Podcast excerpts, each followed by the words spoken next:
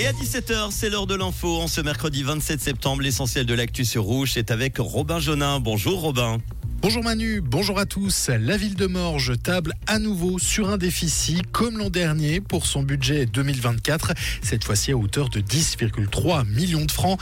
La ville euh, va poursuivre malgré tout sa politique d'investissement avec par exemple la rénovation et la reconstruction de l'école de Chanel.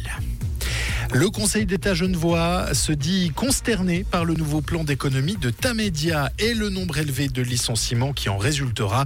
Il a envoyé une lettre dans ce sens au président du conseil d'administration de TX Group, propriétaire notamment de la Tribune de Genève et de 24 heures.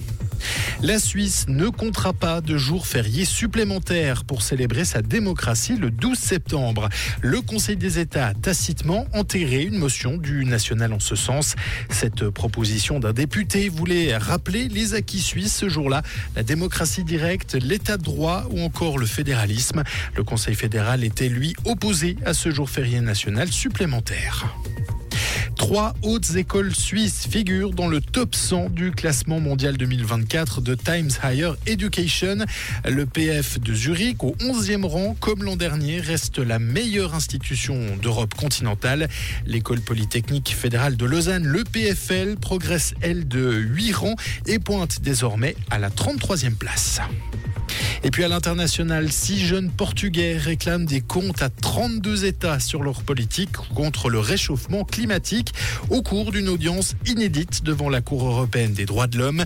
Elle est invitée à définir sa jurisprudence en la, matière. L'audience de cette grande chambre mobilisant 17 juges a été ouverte ce matin. Plus de 80 avocats et juristes représentant les 32 États incriminés étaient présents à l'audience. Merci Robin. Retour de l'info tout à l'heure à 18h sur Rouge. Bonjour Manu, bonjour à tous. La ville de Morges table à nouveau sur un déficit comme l'an dernier pour son budget 2024, cette fois-ci à hauteur de 10,3 millions de francs.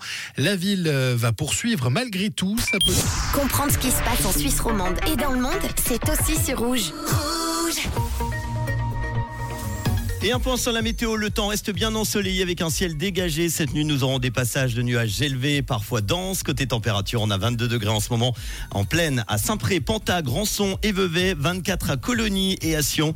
Il fait toujours très doux en montagne avec un 0 degré vers 4500 mètres. Et demain, jeudi, le temps restera généralement ensoleillé malgré un ciel parfois voilé, surtout en matinée, puis à nouveau en soirée.